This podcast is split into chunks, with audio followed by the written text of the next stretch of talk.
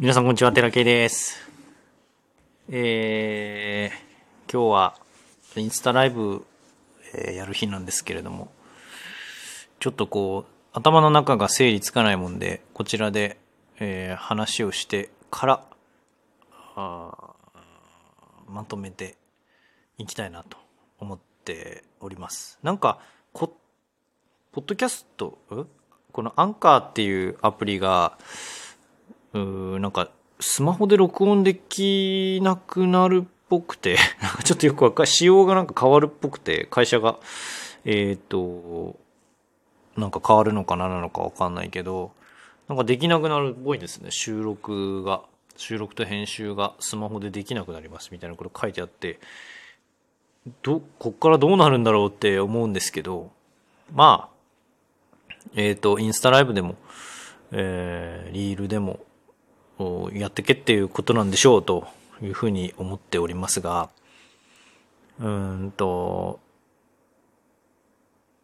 最近その、自分でも納得いき出したことがあって、このずっと気になってたのが、なんで病気って出てくるのかなっていうことが気になってはいたんですよ。もう、ステオパシーを勉強し始めてからずっとですね、なんで人って病気になるんだろうって。それは医学的にこういう理由で、血圧が高いから脳卒中になりやすい、リスクが高まりますよとか、これを食べ過ぎるとこうなりますよ、お酒飲み過ぎると肝硬変になりますよとか、まあそそんなシンプルなものなら明らかなんで分かりやすいんで、でもじゃあお酒飲んで、飲んでしまう状態だから、そういう方向になるのか、もしくは、えーっと、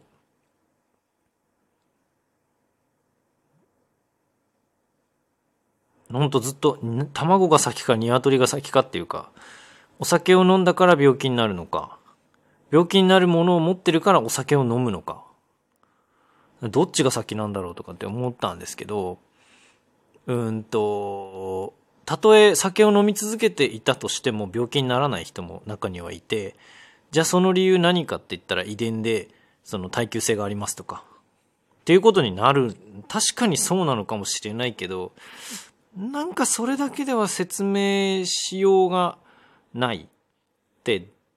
なんか納得がいかない。みんななるわけじゃない。まあそう、そうなんだけど、みんななるわけじゃないのはそうなんだけど、なんかもっと奥に、うん、動きみたいなのがある気がしていったんですよね、ずっと。で、えー言葉で表しようがなくて、僕も全部納得いっているわけじゃないんですけど、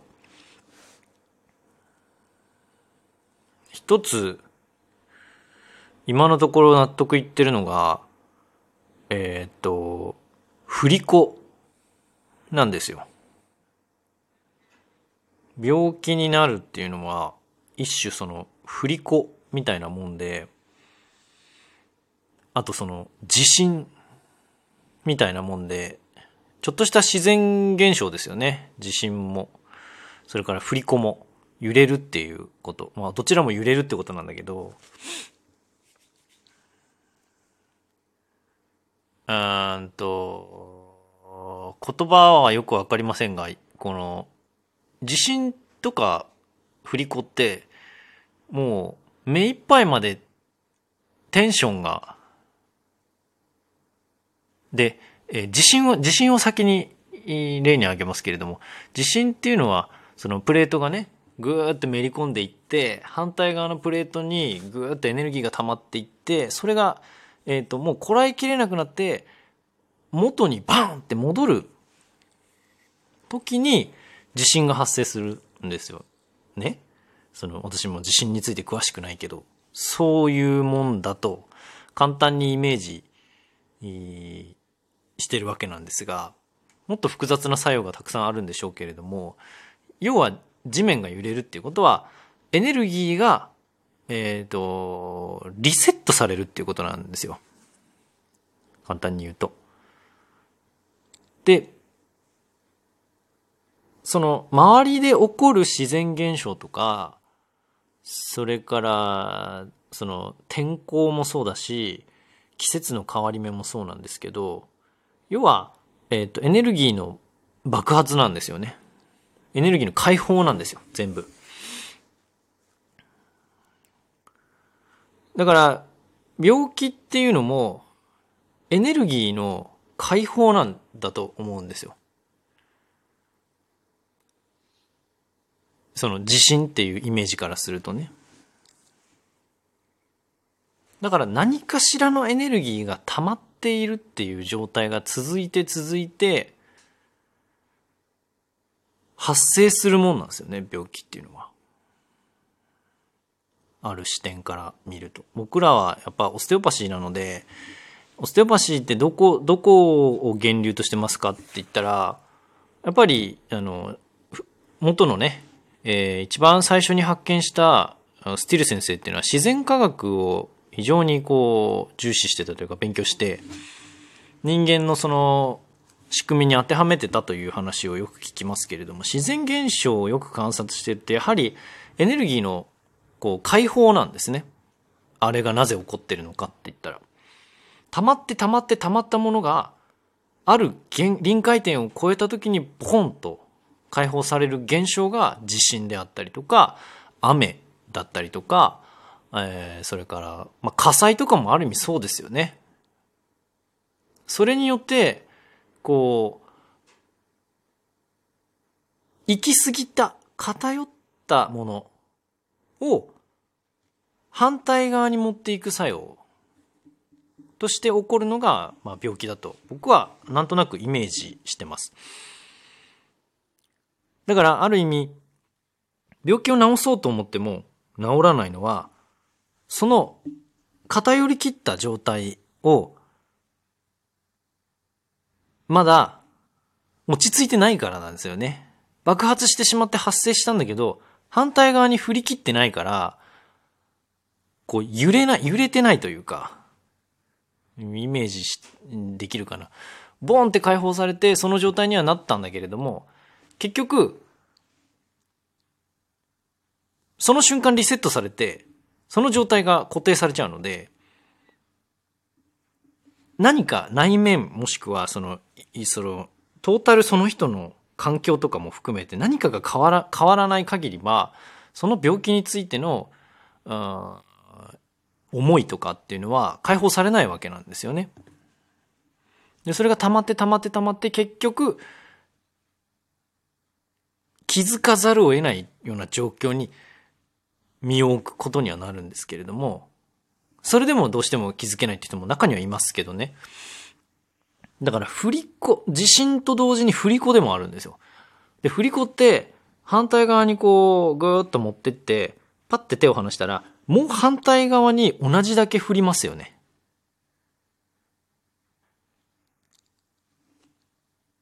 だから、それが落ち着く時ってどこかって言ったら、その、ずっと振る、振っている状態を、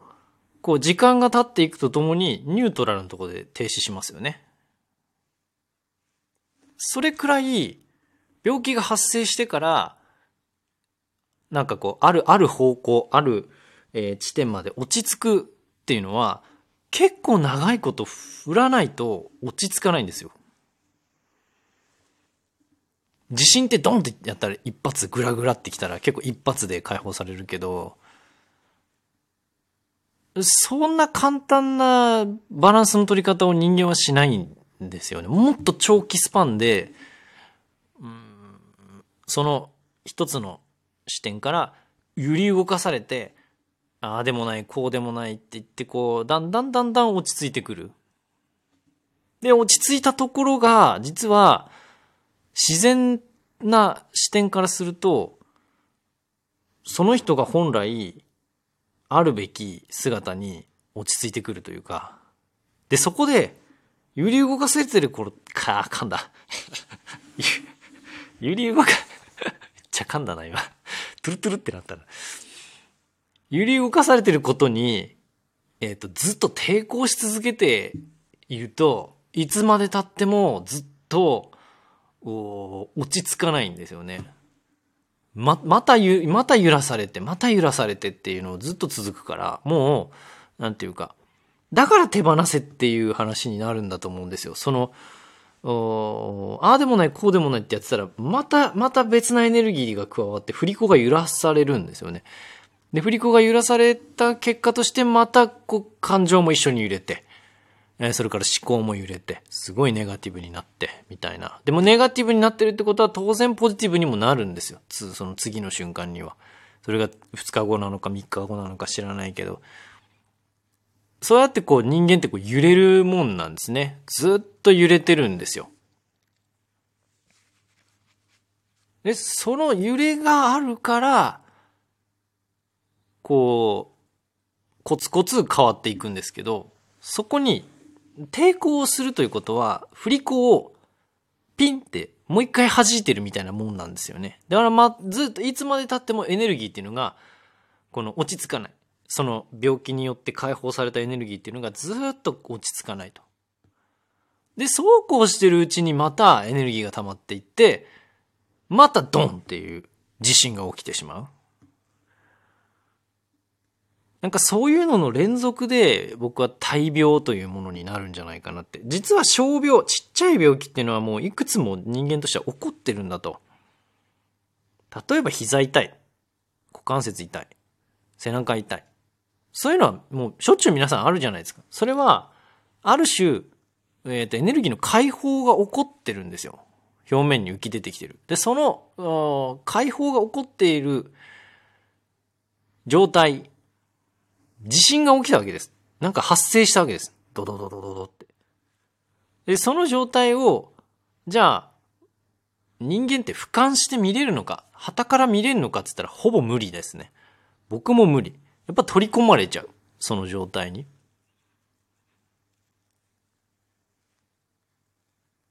だから、例えば風邪をひいたっていう風になった時には、その、休めるわけじゃないですか。強制的に。だから休むんですよ。そこに気づかせるために風が発生しているという視点でものを見ていくと、風邪をひいても、まあ、どうしてもね、仕事に出なきゃいけないっていうのはある。それはそうですよ。だけど、体としてはそんな関係ないんですね。体は、その、その体を持っている持ち主のことを第一優先で考えますから、社会なんてどうでもいいんですね。関係なしにボンって、今休まなきゃいけないよっていうサインなんだけど、えっ、と、人間は基本社会を優先しますので、社会というか自分以外の外を優先しますので、えっ、と、こうこうこういう理由で休めませんということでまた仕事に行き、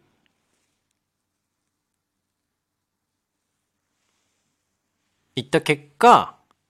まあ風が長引くか。で、風は当然自然の流れで、あの、えー、治っていきますけれども、その、お治っていった後に生活が変わらなかったら、次もっと風邪以上のものをその人に与えなければ休まないんだなって思っちゃうわけですよ。体は。だから今度骨折しますとか、事故みたいなことにもなってくるわけです。で、えっ、ー、と、ある方は、えー、休まないということを、やり続けてずっと仕事してた結果、えー、風邪をひいて、体はすごく元気になるのに、声だけが出ないっていう状態にもなっちゃうわけなんですね。で、声だけが出ないから、その人結構喋る仕事をしていたのに、喋れないから仕事ができないんですよ。強制的に休まされる。もう、無理ですと。喋れないのでっていう。で、社会も納得するぐらいの現象として現れる人もいます。それがある意味病気なんですよ。もう仕方ないよねって。だから、自然現象なんですね。病気って。その、自分がこうし、こうした結果、こうだったみたい、こう、こうなった。自分が、えー、っと、不節制した結果、そうなったみたいな風に思うけど、不節制するという理由もたくさんあるんですね。だから、エネルギーとしてものを見ていくと、僕は結構納得のいく世界なんだなって思います、病気っていうのは。何かに抵抗してるんですよ。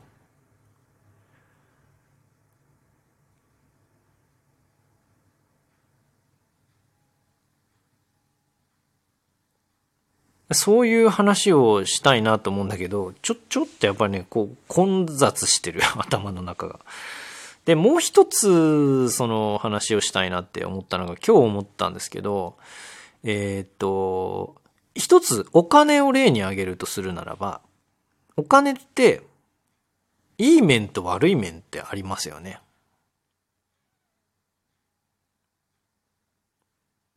まあ、えっ、と、いい面ってそのお金があることによって安心が得られたりとか、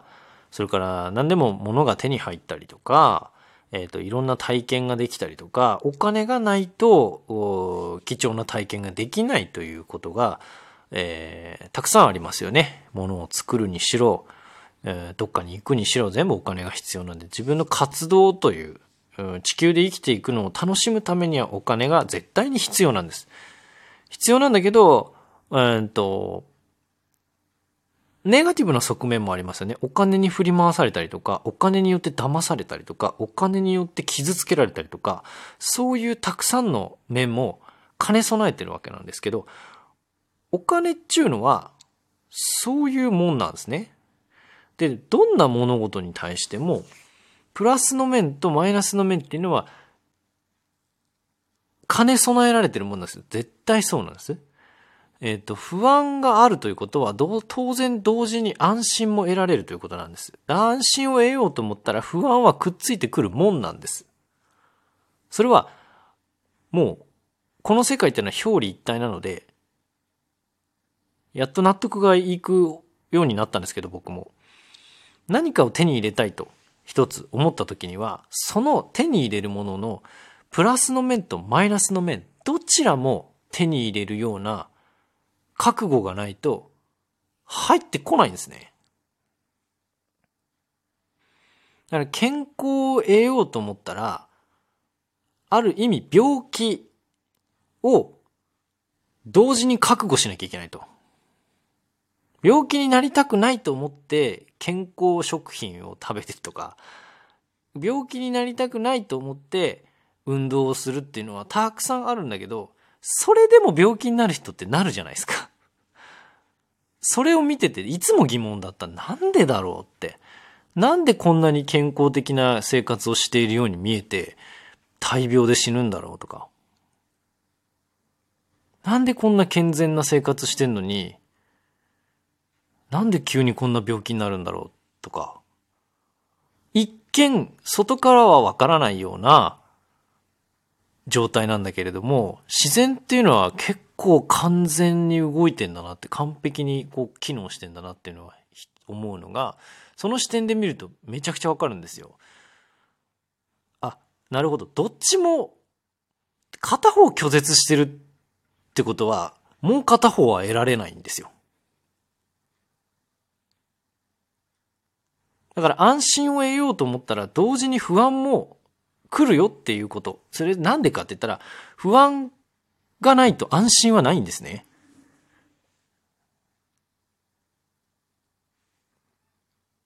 不幸がないと幸福もないんですよ。幸福だけってないんですよ、絶対に。それなんでかって言ったら幸福だけの世界って幸福かどうかなんてわかんないじゃないですか。比較する対象があるから幸福というものを感じられるんですよね。だから、得ようと思ったら、同時に得るんだということを、覚悟しないといけないんですよ。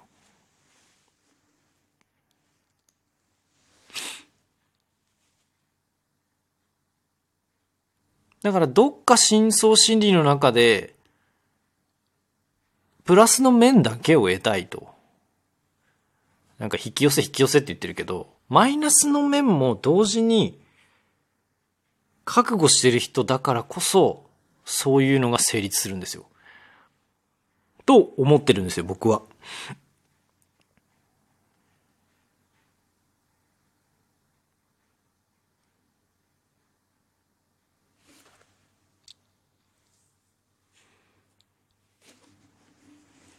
で、さらに言えば、えー、っと、人間の欲求って、善にも悪にもなるんですよ。プラスにもなるし、マイナスにもなるんですよ。で、子供の欲求って、純粋にこうしたいということで言ってる。で、表に出したときに、大人側からいいか悪いかを判断されるんですよ。子供の頃って。それはダメ。それはいいよって。だから、あ、これはダメなんだ。これはいいんだっていうふうに子供たちは学習するん、していくんですけど、子供たちの欲求ってとっても純粋なんですよ。で、善でも悪でもないんですよ。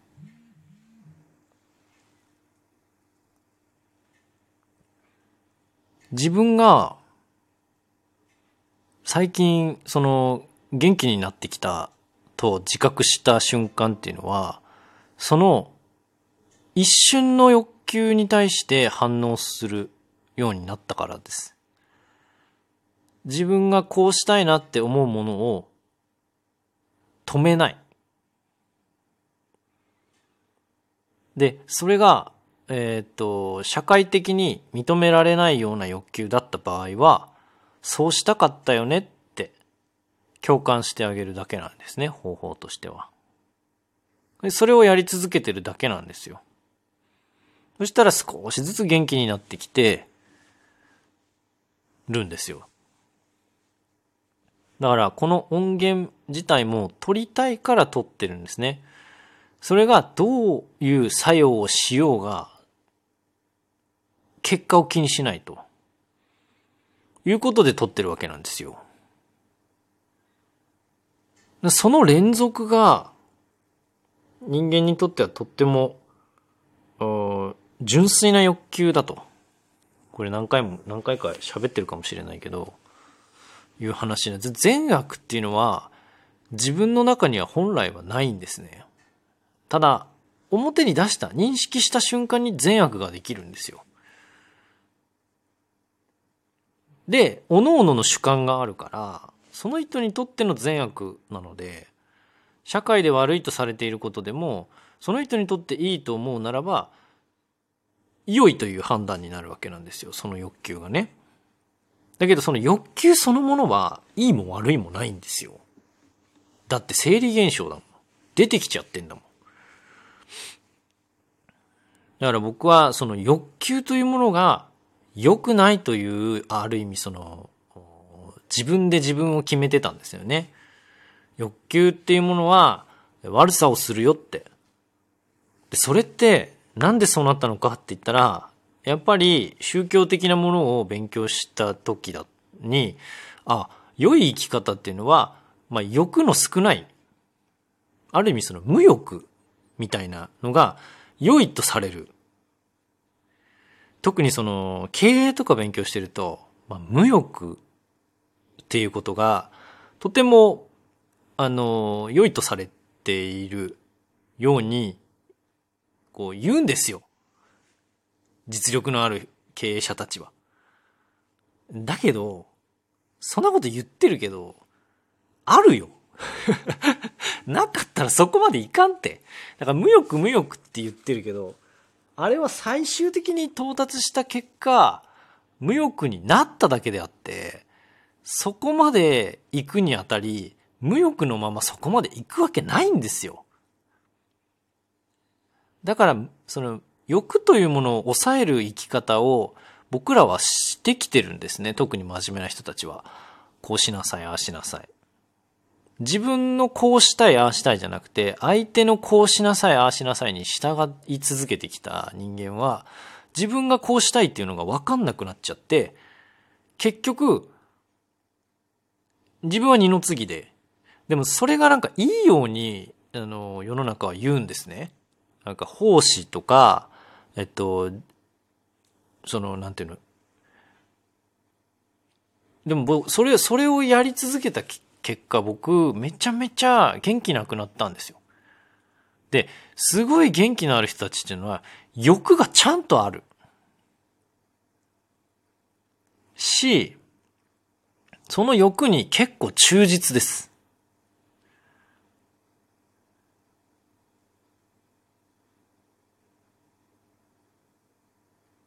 あの、会社をやっていて、従業員の人たちに求めるのは、僕は会社やってないけど、なんていうかその、しっかり働いてくれる人に対しては対価を与えるじゃないですか、会社って。だから、あんまり子っていうのはいらないんですね。だからもうもちろんその、子が活躍する企業も当然ありますよ。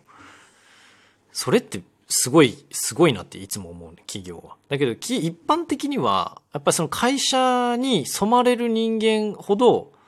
お上がれたりするし、有能だったりするわけですよ。で、本当にあからさまに怠けてる人間は、当然上にはいけないわけですよね。だから、あの、会社として、その教育としてやるのは、やっぱり、その会社に染まるような方向性に持っていくんですよ。で、僕も、あの、以前ね、そういうとこに、会社に勤めてて、えっ、と、会社に染まろうと努力、努力しましたし、で、自分をボキボキ折ったんですね。で、ボキボキ折って、あの、なんていうの、そこに合う形に、なんとかハマろうと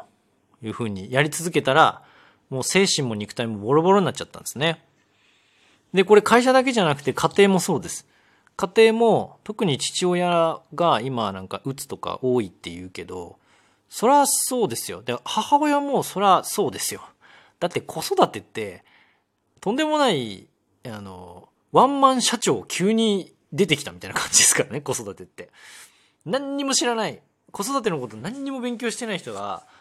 ワンマン社長、いきなりすげえうるせえワンマン社長が ああせえこうせえって言ってくる。で、そのほっといたら死ぬっていう とんでもねえ とんでもねえやつ出てくるんですよ。ただ可愛いからやれるけど、とんでもねえ社長が出てきてるわけなんで、そら鬱にもなるて。って、その、あの、血がどうとか、食べ物がどうとかいっぱいあるけど、そら、そらそうなのよって。そらそうなるのよ、誰だってって。ならない人がすごいのよ、逆に。なって当たり前なのよ。超ブラック企業の会社が、社長がね、急に自分の腹から出てくんだから、やべえなこいつみたいな、いう風になるわけですよ、子育てっていうのは。まあみんなみんなそうじゃないけどさ。そうじゃないけど、そうなんですよ。基本。だから、もう、なんていうのかな。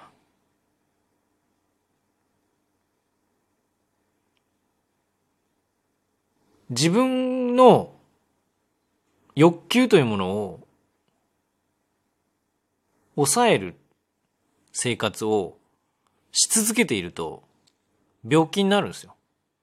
それなんでかって言ったら、善でも悪でもない純粋な自分のこうしたいという欲求。これ、あの、前にも言ったかもしれないけど、魂の欲求なんですね。それはもう善も悪もない世界。二分化してない。ただ出たら二分化しちゃうから、出る手前の内側にこうしたいという思いを大事にしてほしいんですけど、そのこうしたいという思いが出てきて、でも、できない。そうできないってボキっておると。で、またこうしたい。で、できない。で、別にこうしたくないんだけど、そうしなきゃいけなくて、やると。それって、あの、当然、純粋な欲求ではないわけですから、別にしたくないっていう欲求を強制的に動かしてるわけだから、それはおかしくもなるよねって。で、そういうエネルギーがずんずんずんずんずんずんずんずん溜まっていって、それが解放されるのが病気なんですよ。こういう完結になっちゃうけどね。だから病気って自信なんですよ、ある意味。自信とか振り子の、あの、動きなんですよ。解放なんです、病気って。全然ネガティブなものじゃないんですね。確かにネガティブな反、その、えー、っと、のは、偏りとしては病気っていうのはそういうふうに見えがちだけど、自然の作用としては、むしろあるべきもの。なかったらとんでもないことになる世界。病気がもしなかったら、とんでもないことになりますよ。もうなんか、いきなり死、みたいな。いきなり強制終了みたいなのの連続だと思います、みんな。みんないきなり死ぬ。病気がなかったらね。病気がなかったら健康もないんだから、エネルギーが爆発したら死ぬんですよ。強制終了、シャットダウンしかなくなるってこと。だから病気っていうのは、調整作用なんですよね。結局のところ。っていうのが僕の結論で、これからどうなるかわかんないけど、だから僕らがやってるのは、病気を治すということをやってるんじゃなくて、ちっちゃい地震を起こしてるみたいな感じなんですよ。だから好転反応って起こるし、そこに気づいて何かを変え、自分でね、こう、変えるという方向性に向くと変わっていくんだけど、そうじゃない、ずっと生活同じとかいうふうになると、またなるね。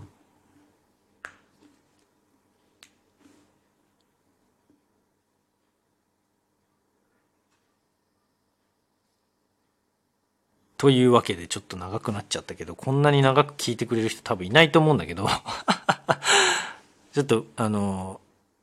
インスタライブの整理のためにね、えー、撮ってみました。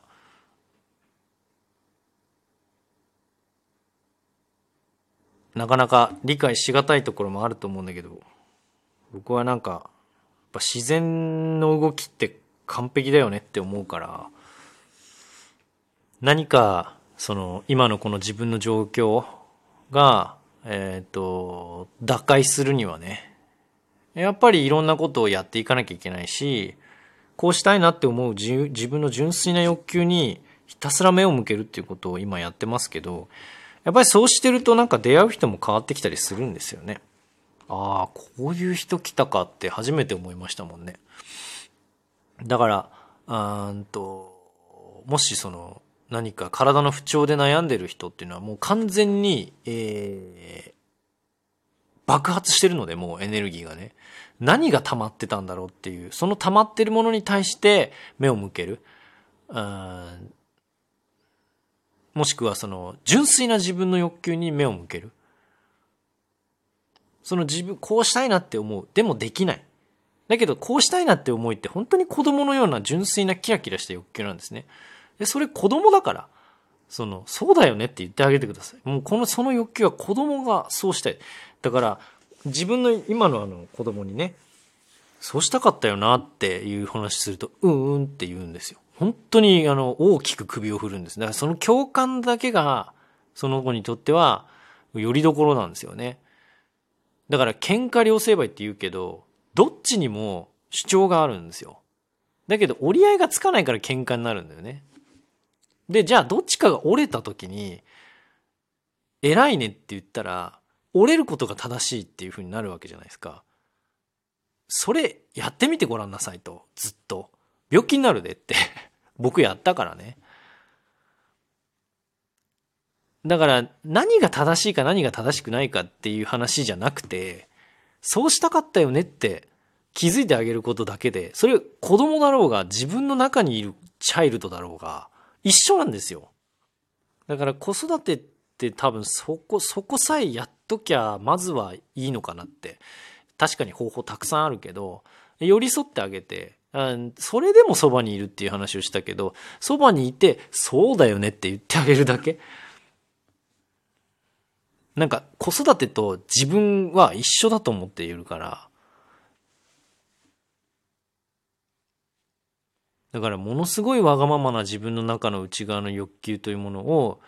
あの、そこに目を向ける。つぶらない。目をつぶらない。で、抑えない。でそういうことをしていると、子供も自然と、なんていうか、寄ってくるんですよ。僕の方に。共感してくれるから。でも別に、その、是正しないわけじゃないですよ。強制しないわけじゃないですよ。強制っていうのは、あの、あの、整える方ね。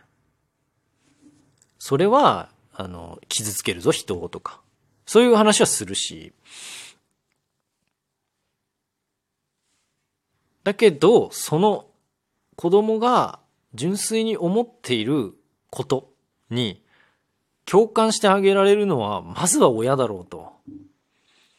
だから親には余裕が必要なんですよ。もうある程度、その、社会を達観した目で見た人の子育てって子供たち伸び伸びとしてるじゃないですか。それって、うん、いいよねって、それもいいよねって思ってるだけですよ、親は。そうじゃない、ああじゃないっていうことをずっとし続けてたら、子供は苦しいよ。僕もそうだったから。何が正しいかでずっと生きてきたから。からそれをやり続けたら、やっぱ子供は、あの、しんどいだろうなって思う。とにかくやっぱり、えっ、ー、と、自分自身にもそうですけど、共感してあげるっていうこと。やってみてください。僕もこれ勉強した内容だけどね。勉強してよくわかっ、よく理解した内容だけど、やってみてほしいなっていうふうに思います。ちょっと長くなっちゃったけど、まあ、聞いてくださる方ありがとうございます。えー、インスタライブではもうちょっとね、なんか端的にまとめて話したいなというふうに思ってます。またね。